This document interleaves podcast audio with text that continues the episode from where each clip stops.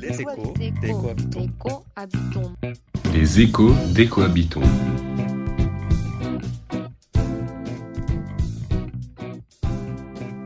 L'écologie, c'est une question de relation à l'environnement. Le discours qu'on lui porte, les savoirs qu'on en a, les actions qu'on y mène, les interactions que l'on cultive. Il n'existe pas qu'une seule et unique vision d'un environnement. Il n'existe pas qu'une seule et unique vision de la nature. Il n'existe pas qu'une seule écologie. L'idée d'une nature simple et unique, constituant la toile de fond, en somme, devant laquelle se développe la vie sociale, est une notion qui est euh, périmée. Qui sont alors les acteurs qui rendent ces relations plurielles? Quelles sont leurs pratiques écologiques? Que proposent-ils de leur côté pour penser autrement l'écologie?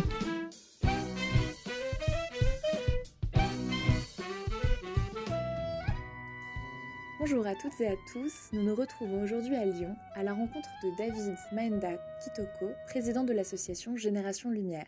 Génération Lumière est une association écologiste et de solidarité internationale qui agit en France et dans la région des Grands Lacs, au sud Kivu notamment. Là-bas, vous y menez des actions de sensibilisation, mais aussi des actions plus concrètes, comme par exemple des plantations d'arbres ou alors des journées euh, citoyennes de collecte des déchets. En France, vous organisez principalement des débats, des arbres à palabres ou encore des conférences sur la justice environnementale. Je suis également avec Joanne Clarac, fondatrice d'Ecosila. C'est une association qui a pour objectif de favoriser la rencontre interculturelle autour de l'écologie. Ecosila cherche à développer une approche écologique davantage tournée vers les enjeux de justice environnementale afin de développer une société plus tolérante et ouverte à l'autre. Vos deux associations se basent sur un courant, le courant de l'écologie décoloniale. Dans un premier temps, pour ce podcast, il va falloir qu'on comprenne avec vous ce que c'est l'écologie décoloniale. David, est-ce que tu pourrais nous expliquer un petit peu plus? Je vais euh, essayer de l'expliquer euh, par rapport à notre propre expérience. Donc, nous, euh, on a créé l'assaut Génération Lumière par rapport à notre expérience, euh, notamment la, la mienne, puisque je suis euh, à l'initiative euh, de c'est-à-dire une histoire d'émigration en France. Je suis réfugié politique en France. J'ai fait mes études en France, bref, je pourrais dire que j'ai un parcours d'intégration, comment je dirais ça, euh, ce qui pourrait être qualifié de modèle. Parce que j'ai fait mes études, on va dire, euh, lycée, puis mes études universitaires en France, sans forcément des problèmes que les personnes qu'on qualifie des migrants aujourd'hui peuvent, euh, peuvent faire face. Et euh, il y avait quand même une certaine envie d'agir, d'agir sur les questions environnementales, parce que, euh, parce que les constats que, que l'on dressait quand on nous parlait des effondrements, quand on dresse des constats euh, qui sont, bah, qui en fait incitent, hein, doivent pousser, à mon avis, tout le monde à l'action. Donc on avait cette envie-là d'agir. Simplement, euh, ce dont je me rendais compte, c'est que euh, dans les luttes environnementales, mon histoire, en tout cas, n'existait pas dans la lutte environnementale au sens général, mais au sens beaucoup plus immédiat, c'est-à-dire les, les structures qui étaient autour de moi, des structures écologistes, ne, n'existe, enfin, mon histoire n'existait pas. Je viens d'un pays où il y a une histoire coloniale basée sur des problèmes bah, d'accaparement des richesses, euh, des problèmes d'extraction, d'extraction des minerais. Euh, à l'époque coloniale, c'était d'abord le caoutchouc, puis c'est devenu des cuivres, et, et l'or et autres. Ensuite, à notre époque moderne, je ne sais pas comment le dire, aujourd'hui, c'est les, col les cobalt et les, et, les coltans. Et euh, en fait, le fait qu'il n'y ait pas cette histoire dedans, alors que d'une certaine façon, tout le monde avait une trace de cette histoire dans, sa poche, euh, dans sa vie, et bientôt tout le monde l'aura dans sa voiture, euh, n'est pas lié ça à l'écologie, nous me, paraissait euh, complètement étrange. D'autant plus que l'extraction des minerais n'est pas neutre, n'est pas neutre sur le côté environnemental. Et en plus de ça, ça n'est pas neutre euh, socialement, parce qu'on viole 10 000 femmes par, par semaine. 6 millions de morts euh, ont été tués dans les guerres la première et la deuxième guerre du Congo. Et les guerres continuent. Aujourd'hui, il y a plus de 120 groupes de bandes armées en RDC, de déstabilisation politique, de la corruption, bref. Tout ça, c'est des choses qu'on n'appelait pas, qui semblaient être lointains des problématiques ou des, préoccupations écologistes. Et que c'est seule la chose qui euh, préoccupait les, dire, des mouvements écologistes que je, pouvais voir, c'était le carbone. Euh, c'était pas forcément incarné. Et nous, nous étions, j'ai envie de dire, les témoignages vivants de, euh, de cela. C'est ce que Malcolm Ferdinand, du coup, appelle la double fracture. Quand il explique un peu l'écologie décoloniale, il dit que, que, cette double fracture, c'est euh, ce qui se passe entre l'élite coloniale, euh, anticoloniale et l'élite écologiste. Et pourtant, euh, ces deux euh, font état ou constat d'une même et seule chose, c'est euh, la modernité. Critique de leur façon la modernité. cette critique de cette modernité, en fait, aurait pu peut-être réunir tout cela. Donc ça, c'est le premier point. Et puis, l'autre côté de l'écologie décoloniale, en disant cela, quand je dis que mon histoire n'existait pas, c'est aussi euh, le fait de dire qu'en fait, quand on a créé l'assaut, on a euh, on a expliqué un peu euh, tout ça et nous on faisait un lien avec l'écologie, on faisait un lien avec le fait que ben, l'extraction des minerais, comme on a dit, laisse des traces liées aux produits chimiques qu'on injecte dans le sol, aux, sols qui sont troués, les arbres qui sont coupés, enfin bref, et les vies qui sont complètement détruites, et les sociétés qui sont complètement déstructurées. Et, et n'est pas lié ça à l'écologie il me semblait complètement aberrant. Et pourtant, ça faisait euh, sens pour certains que c'est pas forcément de l'écologie. Parce qu'il y a une certaine vision comme quoi ceux qui s'intéresseraient à l'écologie, ce seraient euh, ceux qui ne s'intéressent plus aux préoccupations matérielles, le post-matérialisme, quoi. Ce serait euh, donc des personnes qui auraient comblé leurs besoins physiologiques et qui finalement du coup, l'écologie ne serait pas quelque chose de pauvre. Bref, dans pauvre, vous attendez bien des pays pauvres. Et, par conséquent, tout ça, ça a une vision sur la. Sur, c'est une, une, vision un peu du monde, de, de l'écologie, euh, une, certaine vision de l'écologie qu'on aurait, euh, que les gens, eux, ont sur, euh, sur le monde. C'est-à-dire une écologie complète qui n'est pas incarnée, une écologie, on va parler des chiffres à tout va, des chiffres qui euh, qui ne disent rien à personne. Donc c'était euh, très important que nous, dans notre lutte, d'en parler. Mais au début, on n'utilisait pas les mots écologie et coloniale tout simplement parce qu'on n'avait pas ce mot savant. Et donc c'est en lisant Malcolm Ferdinand qui, lui aussi, va partir de quelque chose de terre à terre, les chlordécone, un produit chimique euh, injecté un peu dans les sols aux Antilles. Et euh, à partir de là, va faire cette montée en généralité et montrer en fait cette double fracture. Et l'autre côté, en fait, c'est également les, les, cadres ou les références à partir desquelles euh, la pensée écologiste se déploie. Euh, elle se déploie par un regard un peu de... Enfin, une espèce d'écologie, comme on essaie de le dire, asociale. Ces cadres de pensée, ça vient avec Henry Thoreau en Welden. Donc, euh, qui fait une euh, expérience euh, sociale dans la nature, dans une nature qui est prétendument vierge d'ailleurs, mm. qui n'est pas ce qui n'est pas forcément la conception de tout le monde. La nature, elle n'est pas vierge, elle est, comment dire, les hommes, ils sont quoi, ils, vivent dedans dans la nature. Il n'y a pas une vision de l'homme extérieur de la nature, c'est l'homme qui vit avec les éléments. Enfin, je sais pas forcément, c'est pas le, le bon sauvage, c'est tout simplement un mode de, vie qui est complètement normal comme tout autre euh, mode de vie. Et donc cette vision-là, elle va être imposée un peu, un, peu partout. On va retrouver des parcs nationaux ailleurs. Et puis, euh, pour revenir à quand je disais quand nous, on va, on va parler ça, quand on va parler de cette écologie-là, quand on va commencer à faire nos arbres nos conférences, etc., eh bien, on, a, on est un peu comme des figures de l'exception euh, c'est-à-dire de, euh, ouais, des Africains, des Noirs qui parlent l'écologie, parce qu'il n'y en avait pas d'autres qui en parlaient. Non pas parce qu'ils n'avaient rien à dire là-dessus. Pour nous, il y a une espèce de, je sais pas, comme, comme une espèce d'accaparement de, de, de, du sujet, quoi. L'écologie, ça serait vraiment quelque chose de très occidental et de très riche. C'est faux parce que ceux qui subissent les effets du dérèglement, les effets du changement climatique, les plus, j'ai envie de dire, le plus injustement, parce que ce sont ceux qui, les, ce qui participent le moins, ce sont les, ce sont les gens qui sont classifiés comme pauvres et, qui habitent dans des zones euh, défavorisées. Donc euh, voilà, et euh, on constatait que dans ce milieu-là, il n'y avait pas forcément de gens qui nous, qui nous qui portaient la même histoire que nous. Donc ouais, ça nous a fait du bien de lire le bouquin de Malcolm Ferdinand et de voir qu'il met des mots scientifiques autour de ça. Et je pense d'ailleurs que si lui, il a pu en parler, c'est parce que justement, il vient de quelque part, euh, donc des Antilles, avec cela. Voilà, ça vient, ce sont des personnes qui viennent. Euh, Et donc, vous, votre euh, quelque part, c'est la République démocratique du Congo, mm. notamment le Sud Kivu. Mm. dans vos actions avec Génération Lumière, comment est-ce qu'on voit justement cette décolonisation de l'écologie, décolonisation de la pensée?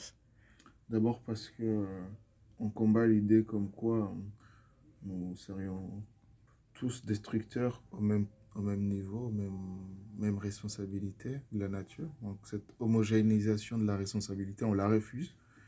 Et par conséquent, euh, bah, dans, nos, dans, discours, il y a cela. Il y a une nécessité à, à dire, bon, bah, s'il y a destruction de la nature, très bien, mais euh, on le sait, mais euh, qui, à qui la faute? Et à quel degré, quoi. Euh, et euh, d'abord, il y a ça. Et puis, en fait, quand on va agir en RDC, parce qu'on est en France et dans la région des Grands Lacs, notamment, euh, ben, en fait, c'est nous-mêmes. Ce sont des jeunes étudiants qui, qui, qui, vont, qui sont dans l'association, qui vont faire des conscientisations, etc. ils vont planter les arbres pour essayer de penser les mots avec A, causés par par les guerres euh, liées aux extractions causées par les effets des, des règlements climatiques. Il y a des endroits où nous avons vécu, nous. Euh, ces endroits-là, euh, c'est, j'ai envie de dire, la définition ou l'incarnation de, l'effondrement, comme on en parle régulièrement. C'est-à-dire que nous, nous venons des endroits où il, y a des il y a déjà des, des, des effets irréversibles sur, sur l'environnement. Ne serait-ce que les vies qui sont perdues, c'est irréversible. Et euh, sans parler euh, ben, des, territoires où on commence à imaginer euh, de faire bouger les gens peut-être à quelques mètres plus loin. des endroits où on pourrait jouer au foot quand on était gamin, qui n'existent plus, en tout cas qui sont devenus autre chose. Donc c'est dans cette manière-là que nous, on va travailler en France pour voilà, conscientiser, sensibiliser le maximum de gens, porter un plaidoyer, un regard différent sur, sur l'écologie une écologie qui demande justice. Et, euh, et à RDC, pareil, on va être dans le faire avec les gens, avec une stratégie de ne pas être dans une confrontation directe avec ceux qui, ont, qui sont plus forts, c'est-à-dire ceux qui détiennent les armes euh, ou qui ont un pouvoir économique qui leur, qui leur donne les moyens de détenir les armes. Euh, donc on va travailler avec les populations les, et ce qu'on appelle les autorités de proximité pour essayer en tout cas, ne, serait-ce que d'essayer de, penser, comme on l'a dit, hein, des mots, en sachant très bien que la responsabilité pèse lourd sur ceux qui sont réellement des vrais responsables de, ces dégâts, à savoir les multinationales euh, occidentales euh, et asiatiques. Ok, donc l'écologie, l'écologie qui serait une écologie décolonisée, c'est celle qui met en avant vraiment toutes les histoires, la multitude d'histoires, mm. les passés, qui les reconnaît aussi. Mm. Et qui dit histoire dit peut-être aussi culture et donc différentes visions. Mm. Décoloniser l'écologie, c'est aussi faire émerger à nouveau, valoriser à nouveau les discours et les pratiques écologiques déjà existantes, et ça dans le monde entier. Euh, Ecosila rassemble les différents points de vue sur l'écologie à travers euh, les rencontres, notamment des rencontres interculturelles. Euh, Joanne, maintenant je vais m'adresser à toi. Est-ce que tu peux nous expliquer ce que fait Ecosila et est-ce que tu peux nous partager tes réflexions autour de l'écologie interculturelle? J'ai participé à la création de cette association il y a trois ans et demi avec euh, deux amis, donc Montazer et Clémence. Et donc euh, dès, ben, dès le départ, on était une équipe interculturelle parce que Montazer est soudanais et nous, on était deux françaises. Donc c'est vraiment la, volonté dès le début de en fait d'inclure euh, plein de, nationalités différentes dans le processus de création. et aussi ben, dans, dans le bureau et dans la continuité d'être vraiment tous ensemble et de réfléchir ensemble et de vraiment avoir une réflexion sur nos rapports entre nous en fait et nos rapports aux autres ben, parce que souvent en fait on se dit oui on va faire quelque chose de d'interculturel, mais comme on est, euh, quand on est français et qu'on est en France, on oublie un petit peu de se dire, euh, même dans mon propre pays, en fait, je dois aussi essayer d'aller vers la culture de l'autre ou de comprendre, en tout cas quand on veut travailler ensemble. Et donc c'est vrai que dès le début, on a fait un effort pour avoir ben, une coprésidence, par exemple, avec euh, deux personnes qui sont à la présidence de, de nationalités différentes, une co-trésorerie, un co-secrétariat. Et donc c'est pour ça que bah, l'association elle a un fonctionnement qui est un peu spécial parce que on essaie de faire ça tous ensemble. Des fois c'est facile, des fois c'est moins facile et on prend beaucoup de temps à discuter aussi, à essayer d'apprendre à se connaître et on met ça vraiment au, cœur euh, ben, des valeurs de, bienveillance, d'écoute, de tolérance, d'essayer de prendre un peu plus le temps et d'être moins dans un rapport de euh, productivité ou d'efficacité des fois. Donc ça c'est un petit peu euh, le, début de l'association. Euh, et, donc en fait, euh, on a aussi fait évoluer notre vision de l'écologie tous ensemble euh, depuis plusieurs années. parce qu'au début, on tâtonnait un petit peu, on était assez jeunes, beaucoup d'étudiants, et on avait, enfin, on avait une sorte de sentiment de se dire, bah, on se rencontre pas assez. Enfin, une intuition, ce serait bien d'avoir de la rencontre, mais d'avoir une autre forme de, rencontre qui soit pas dans un rapport d'aidant-aidé très vertical, de dire est-ce qu'on ne pourrait pas avoir un sujet qui nous rassemble où en fait on aurait tous quelque chose à dire et on, pourrait se, apprendre les uns des autres avec ce sujet. Et du coup, euh, on a trouvé l'écologie comme sujet pour se rassembler parce qu'on avait aussi l'autre euh, intuition que ben, actuellement c'est un sujet qui est de plus en plus urgent. Euh, voilà, on parle beaucoup de crise environnementale et qu'en fait aussi c'est un sujet où, vraiment on n'a pas forcément les mêmes approches, les mêmes expériences et que quand on, on s'en rend pas compte, mais vraiment on, on, peut partager des choses même sans vraiment y connaître on a beaucoup de témoignages, d'expériences de vie sur. Euh, ben, euh, moi, ma vision a vraiment changé. Donc, je sais, avec j'avais. Enfin, il y a un des coprésidents d'Ecosila qui nous parlait de la pollution de l'air euh, en Afghanistan, avec les moments où, quand il était petit, il pouvait pas aller à l'école parce que l'air était trop pollué, ou des personnes qui nous partagent leur expérience sur les déchets qui sont dans les rues, ou les endroits où, en fait, c'est des, des, déchets qui sont assemblés, qui sont en fait qui viennent d'Occident et où en fait on se rend compte un petit peu plus de notre responsabilité aussi dans ce genre de pollution-là. Euh, et que en fait on n'est pas du tout égaux dans le monde euh, face à ces problèmes-là, qu'on pollue beaucoup ici, mais euh, les effets de, ben, du changement climatique ou des pollutions se font beaucoup ressentir sur d'autres territoires, sur d'autres continents que, que l'Europe. Et, et, du coup, ben, réfléchir à ça et, aussi essayer de ben de, voir quelle est notre, euh, notre approche de l'écologie et comment est-ce qu'on peut la faire évoluer pour nommer euh, écologie quelque chose d'un petit peu plus large qui englobe les questions sociales, les questions de vivre ensemble, les questions d'inégalité aussi. Euh, et donc euh, vraiment ça c'est une de, nos réflexions qui s'est faite euh, au fil des années. On, s'est aussi beaucoup trompé en faisant des sujets qui n'étaient pas adaptés, euh, en ayant parce que ben voilà on, réalise en fait que on a on, a grandi dans, enfin en tout cas pour moi je parle de moi en tant que française, grandi dans cette manière, cette approche de l'écologie et qu'en fait il y, a des choses qui n'allaient pas et on a fait des ajustements. Et, c'est pour ça que cette approche de l'écologie qui est interculturelle, elle est aussi un petit peu émergée plus tard avec ces ben, le constat, les bilans, euh, de voir quelles ont été les erreurs et qu'est-ce qui fonctionne euh, dans cette écologie qu'on fait tous ensemble. Et, euh, donc ça, questionne vraiment nos rapports aux autres et notre approche de l'écologie.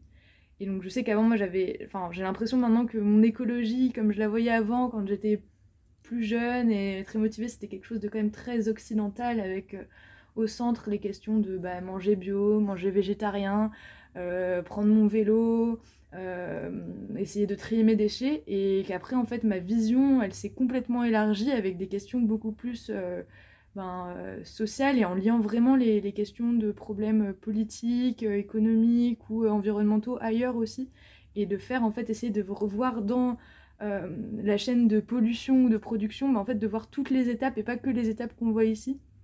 Et donc euh, c'est vraiment, ça fait évoluer cette, cette, euh, cette vision-là et, aussi quelles sont les actions. Est-ce que c'est vraiment grave de manger de la viande ou est-ce que, en fait, euh, voilà, c'est beaucoup avec David qu'on a discuté ça de Génération Lumière qui vient de parler, mais est-ce que finalement ne pas manger de chocolat ce serait pas aussi une autre lutte importante et, et parce que bah, en fait c'est des enfants qui plantent enfin le, cacao au Ghana ou en Côte d'Ivoire.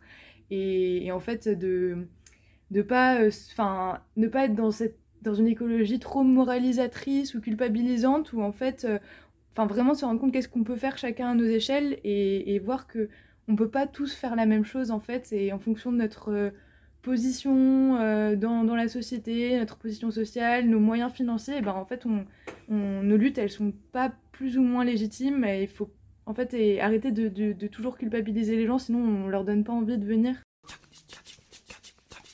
Dernièrement, en fait, j'ai pu euh, rédiger un mémoire sur ces questions-là qui s'appelle euh, Une approche interculturelle de l'écologie, conscientisation et vivre ensemble au sein d'associations lyonnaises. Donc en fait, en faisant des observations et des entretiens euh, dans Ecosila et dans d'autres associations qui ont un petit peu des méthodes similaires euh, de, de, faire ensemble euh, de manière interculturelle autour de l'écologie, et ben ça a pu aussi un petit peu plus permis de réfléchir sur qu'est-ce qui fonctionne dans nos manières de faire et qu'est-ce qui est encore amélioré aussi, et avoir une base un peu plus théorique sur ces questions-là. Voilà. Et du coup, l'idée, c'était un peu de, réfléchir sur euh, les. se dire, est-ce que les, étrangers, les personnes étrangères en France pourraient, sont de bons intermédiaires pour sensibiliser aux questions environnementales? Donc, ça, c'était un petit peu une des, questions principales. Et aussi, euh, est-ce que l'écologie, ça pourrait pas être une manière de repenser l'accueil en France, qui est quand même, enfin, en général, euh, moi, je trouve très problématique parce que, ben, on on valorise pas assez les personnes qui viennent, euh, la richesse que ça peut nous apporter d'avoir ces relations interculturelles, les choses qu'ils ont à dire, et en fait comment faire de la place à ça? Et, euh, enfin, et là, du coup, on trouve des solutions par rapport aux témoignages. Et, du coup, ce qu'on aime bien dire aussi, c'est que ben, les, personnes étrangères en France euh, peuvent être des, messagers, en fait, parce qu'ils ont quelque chose à dire, un, témoignage à, donner de, de, là-bas, et qu'en fait, ils ont une compréhension à la fois d'ici et euh, de l'autre territoire. Donc c'est ce qu'on maintenant on appelle pas mal le double espace euh, avec David dans notre projet dont on, vous parlera peut-être euh, un peu plus tard. Et, aussi quels outils peuvent nous permettre de fonctionner de manière interculturelle, de permettre le vivre ensemble et aussi d'avoir un fonctionnement assez horizontal, donc réfléchir à ces manières de faire parce que c'est en fait c'est pas évident et c'est des choses qu'il faut vraiment intégrer voilà, pour vraiment s'écouter et permettre la parole pour euh, vous donner quelques, bases théoriques sur lesquelles ça s'appuie euh, vraiment cette idée-là. Euh, c'est vraiment donc c'est pas c'est pas une un courant en soi ou quelque chose, c'est plutôt une approche qu'on a qui va être interculturelle et qui s'appuie sur beaucoup de, courants de l'écologie et qui essaie de mettre en pratique en fait les, les, choses qui sont proposées dans ces courants-là. et donc les courants de la political ecology, euh, et, donc là-dedans, il y a, plein de courants qu'on bah, lit, euh, dont on parle, on essaie de faire des, événements là-dessus et qu'on essaie de, prendre en compte, comme bah, par exemple, on parlait de l'écologie décoloniale, euh, la justice environnementale, l'écologie sociale aussi de Murray Bookchin, l'écologie populaire. l'écologie relationnelle. on essaie aussi de questionner l'écologisme des riches ou l'écologisme des pauvres. Euh, l'écoféminisme aussi euh, et, l'écologie du monde aussi qui est aussi proposée par Malcolm Ferdinand euh, pour avoir du coup cette approche interculturelle. Et donc on essaie de se nourrir un peu de ces, courants.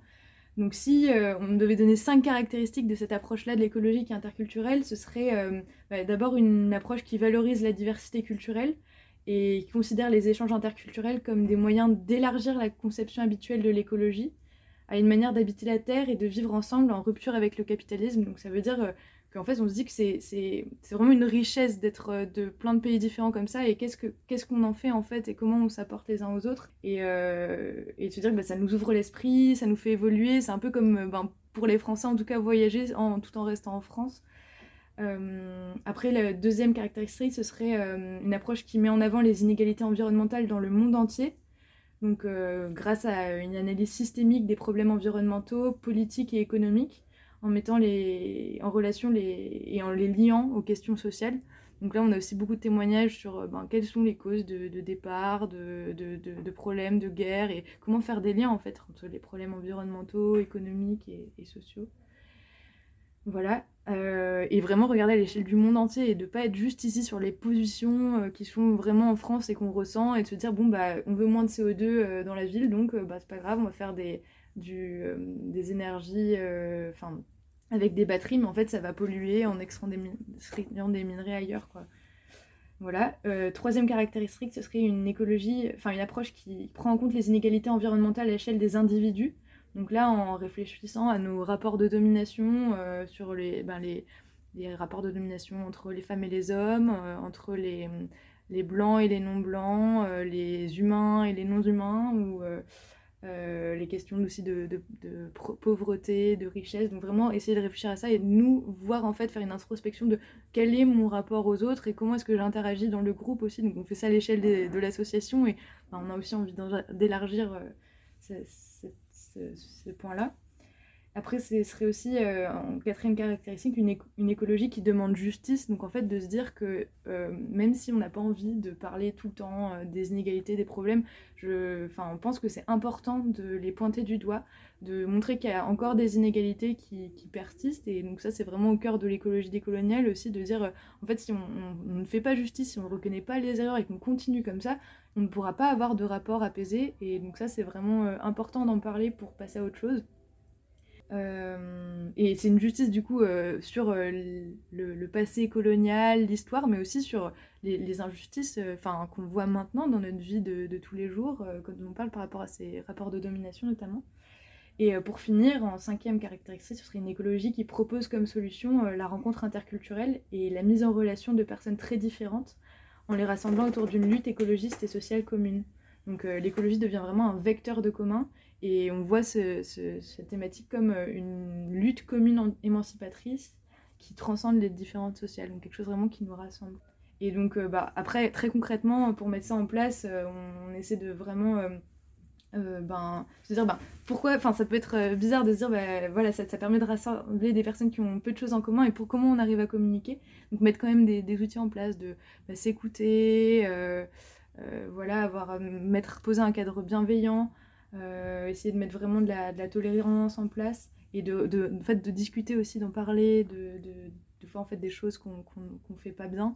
Et parce qu'en fait, c'est différent de dire euh, tu es raciste ou tu as fait quelque chose de raciste ou tu es sexiste, mais tu fais quelque chose de, sexiste. Donc vraiment réfléchir à ça. Euh, après aussi, ce qu'on essaie de faire, c'est de proposer des solutions écologiques qui soient plus accessibles et moins coûteuses en fait, donc qui incluent plus de personnes. Donc je sais pas, on va parler de faire la récup ou de euh, d'acheter des choses de seconde main ou de juste de témoigner en fait ou par exemple de remettre un petit peu les questions de faire ensemble, de prendre le temps, de cuisiner ensemble euh, au centre. Donc on est encore réflexion parce que c'est pas du tout évident, mais comment rendre ça un peu mieux. Et aussi mettre en avant euh, des figures de l'écologie peu connues en France pour montrer qu'en fait c'est pas un truc que de blancs ou de riches l'écologie, mais que ça inclut plein de gens et qu'on les voit pas assez en fait. Donc là par exemple nous on va parler de Wangari Maathai, Yakuba Sawadogo, Thomas Sankara ou Vandana Shiva. On essaie de mettre ça au centre. Et voilà, donc c'est à peu près ça euh, ce qu'on essaie de faire dans, dans l'association Ecosila et puis aussi avec Génération Lumière et dans, dans notre euh, nouveau projet. Et bah, ça, fait un, ça fait un très bon euh, lien pour la dernière question qui est est-ce que vous pourriez nous expliquer de manière un peu plus concrète ce que c'est ce fameux nouveau projet? Ce nouveau projet on l'a nommé Njiani. Njiani, c'est un mot swahili qui signifie sur le chemin. Et donc, en fait, la philosophie de ce projet se base sur deux choses. Un constat un, peu lié à peu près à ce qu'on a dit au début, c'est qu'il y a un des choses qui sont exprimées un peu comme des freins à l'engagement par le fait que, euh, comme l'écologie ne euh, euh, serait pas quelque chose de, de pauvre, des, des, en tout cas des, des autres territoires, des gens qui viennent des, autres, des autres territoires ne s'intéresseraient pas à, l'écologie, mais plutôt, s'intéresseraient plutôt à d'autres choses, mais pas vraiment à l'écologie, ce qui est complètement faux. Et puis, il y a l'autre côté aussi, les gens qui ont intériorisé ce discours ou qui se disent euh, peut-être que cette lutte-là, par exemple, parler de la, des extractions des minerais, c'est vraiment pas de l'écologie, donc je vais pas, je vais pas agir. Ou alors, si j'ai envie d'agir, quels sont les freins? Enfin, ou alors, si je vais agir, j'ai des freins à l'engagement, c'est-à-dire que euh, l'écologie, ça paraît vraiment un truc très spécifique. Mais donc, il faut des termes, il faut des choses euh, très complexes, très, j'ai envie de dire, très, très savants. et, de l'autre côté, il y a des freins tout simplement liés au fait que bah, comment on crée une structure, comment est-ce qu'on finance une structure, etc. Donc tous ces freins, nous, on les a entendus lorsqu'on fait nos actions avec la diaspora. Parce qu'il y a un intérêt particulier, et ça, tu l'as pas cité du coup dans la, dans la présentation des Générations Verse, qu'il y a, il y a vraiment un travail qui est fait pour travailler avec les diasporas. Parce que justement, il y a ce discours de la diaspora permet d'avoir des clés de compréhension parce que ce sont des gens qui sont dans le double espace, qui sont ici et ailleurs. Ou alors, ils ont plein d'endroits, ils ont un, parcours de vie jusqu'à ce qu'ils viennent s'installer de manière plus ou moins stable en France. Et tout ce bagage-là euh, dont ils ont accumulé, ça fait partie d'un espace. Et le fait qu'ils vivent ici, ça fait un autre espace, donc ça fait un double espace. Et, euh, et donc tu vois qu'il y a des clés finalement de compréhension ou une, une compréhension des choses qui, euh, qui, peut, qui peut permettre en tout cas de, de, désamorcer, de comprendre les choses avec un autre point de vue, un autre regard sur, sur, sur les choses. Le souci, c'est quand on t'explique qu'en fait, tu peux, tu, tu peux pas le faire, ou alors quand tu n'es pas invité à.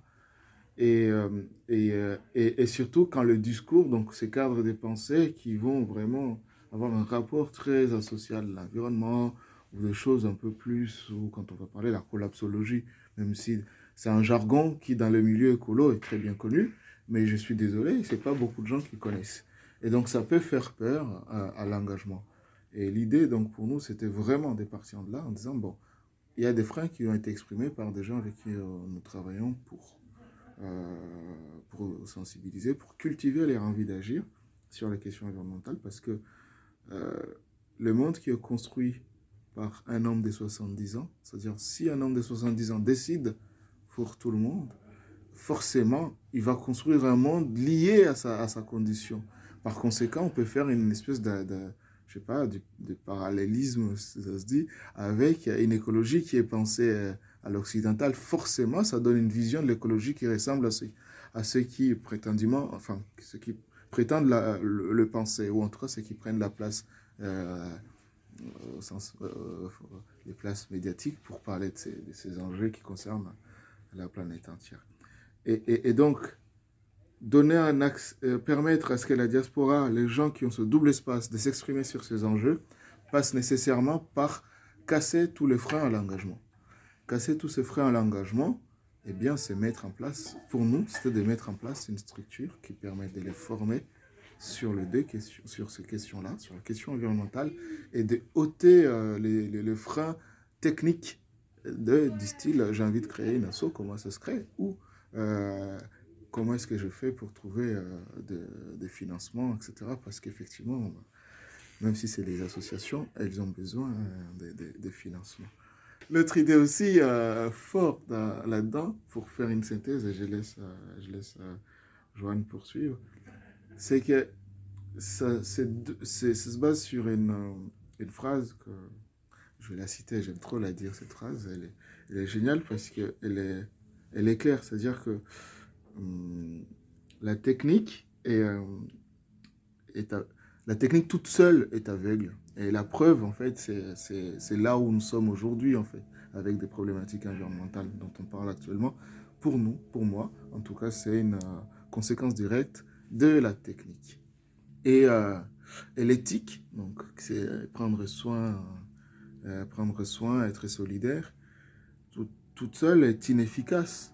Et donc il y a nécessairement besoin de mêler les deux pour essayer de répondre aux défis du moment. Et du coup, on va dire le projet Ngiani, il essaye humblement, à notre niveau évidemment, de répondre euh, cela par en donnant la légitimité aux gens d'agir en leur donnant les outils en cassant toutes euh, euh, les freins qui, qui, peuvent paraître, en essayant en tout cas de les casser.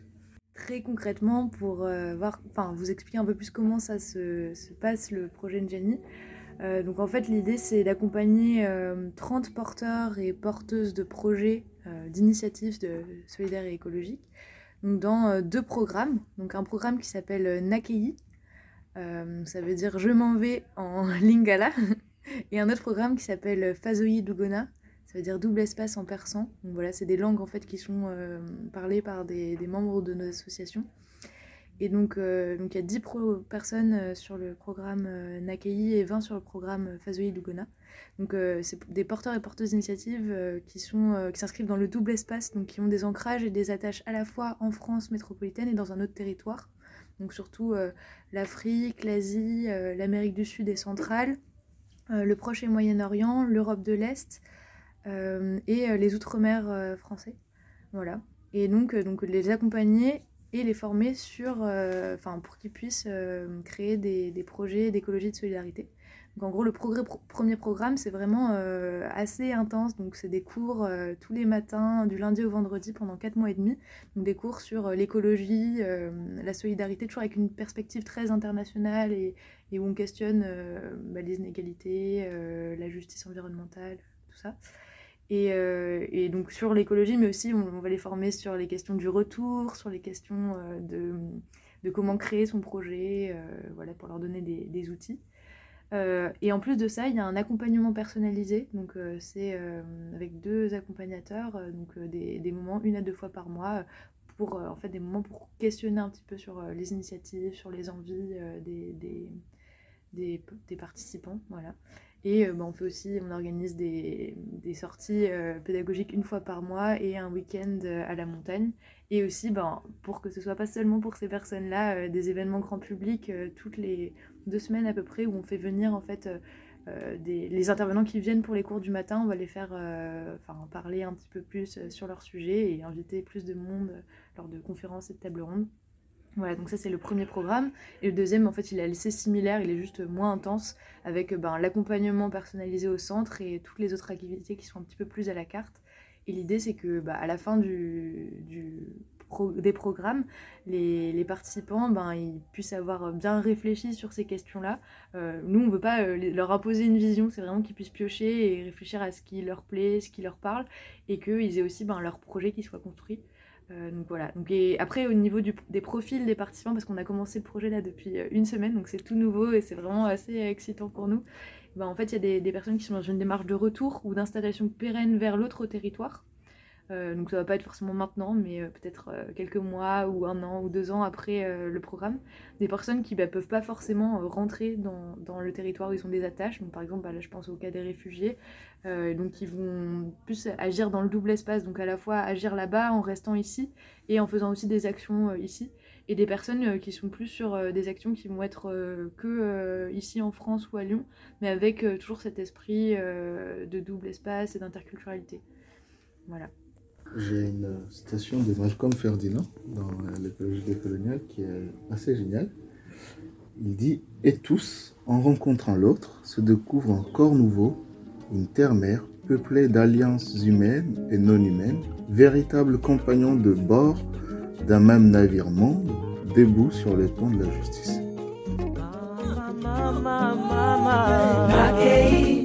Kasi lobi nakozonga mopembo ezali ndeliwa te o nakei kasi lobi nakozonga bayama mopembo ezali ndeliwa te o totika bamboka mosika. Tokende koluka bomoima tokoma mitelengano na mboka mopaya nania sunga yo pasi na pasi ye kakei kasi lobi nakozonga ata ndele o oh. mobembo ezali nde te o oh. kasi lobi nakozongaoyanga bakoyambanga mobembo ezali nde liwa te nakozonga mboka eh kasi lobi nakozonga yama ezalindeliwa teo oh. ata ndeleo tokozonga kinshasa ah, pasi oyo eleki eni nyokolo mboka ya mopaya pasi baninga. Ata ndele tokozonga kinshasa o oh. pembeni ya bayeba ngaka yo atandele tokoz kozonga mboka o mboka babota biso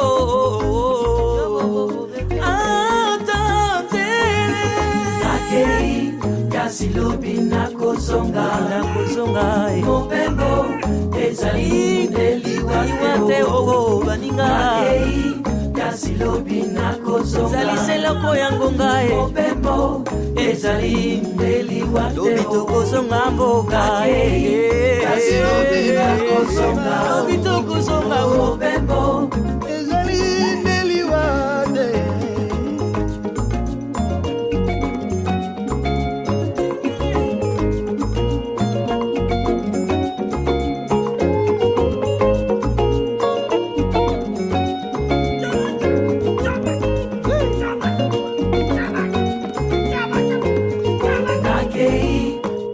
kasi lobi nakozonga eh. mopembo ezali ndeliwa te o kasi lobi nakozonga kinshasa mame. Mopembo ezali ndeliwa te o kasi lobi nakozonga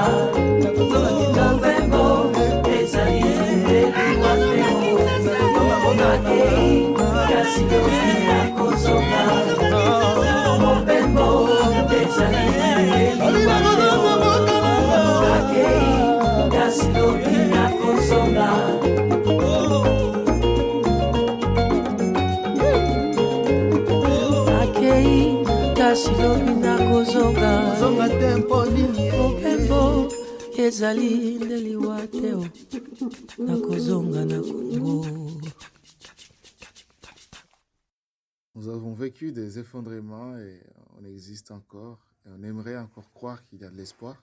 En tout cas, nous, on veut véhiculer un espoir.